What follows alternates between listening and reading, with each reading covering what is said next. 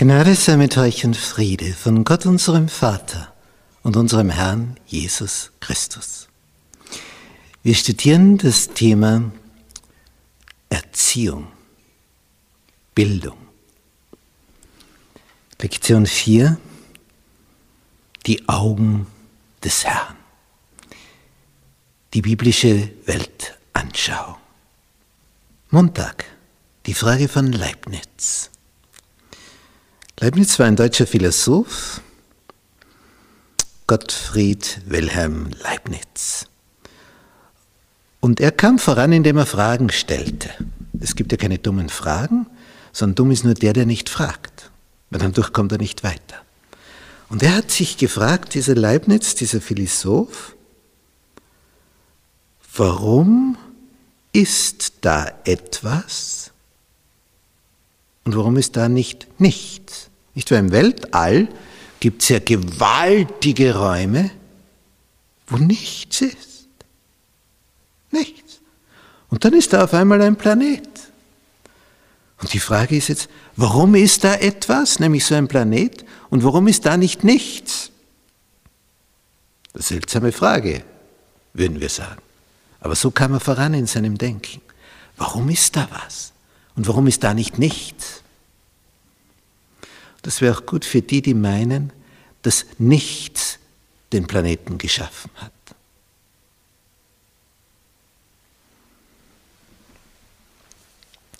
Ein Hiob, der hat allerhand gewusst. Und in Kapitel 12 seines Buches, da steht die Frage, frage doch das Vieh, das wird dich's lehren. Und die Vögel unter dem Himmel, die werden es dir sagen. Betrachte die Schöpfung, betrachte die Natur. Wer erkennt denn nicht an dem allen, dass des Herrn Hand das gemacht hat? Hiob 12, die Verse 8 und 9. Wer erkennt denn nicht an dem allen, dass die Hand des Herrn das gemacht hat? Ja, da musst du wirklich ein Brett vom Kopf haben. Von nichts kommt nichts. Damit etwas entsteht, muss ein denkender Geist dahinter sein, der das produziert. Der Gedanken auf ein Blatt Papier bringt, gedruckt wird in einem Buch, dass du es im Internet lesen kannst. Hier ist immer etwas von jemand mit einem geistigen Vorgang. Der andere denkt weiter, weiter, weiter, wie könnte ich dieses Ding herstellen und der produziert es und verkauft es. Das wird sichtbar. Aber am Anfang war der Gedanke. Es ist immer ein denkender Geist hinter allem, was geschieht. Es passiert in der Geschichte nichts zufällig. Natürlich auch nicht die Entstehung. Die schon gar nicht. Das ist ja das Komplizierteste von allem. Wenn es dann schon läuft, ist es schon leicht, aber du musst es einmal in die Höhe bringen. Frage doch das Vieh, das wird es dich lehren. Die Vögel unter dem Himmel, die werden es dir sagen. Wer erkennte nicht an dem allen, dass die Hand des Herrn das gemacht hat? Darum wird es auch nie eine Entschuldigung geben für den, der Gott nicht anerkennt. Denn er konnte es an der Schöpfung sehen, dass hier ein Schöpfer das Ganze geschaffen hat. Dazu brauchst du nicht viel Verstand. Es ist offensichtlich. Die Frage ist nur, ob du sehen willst.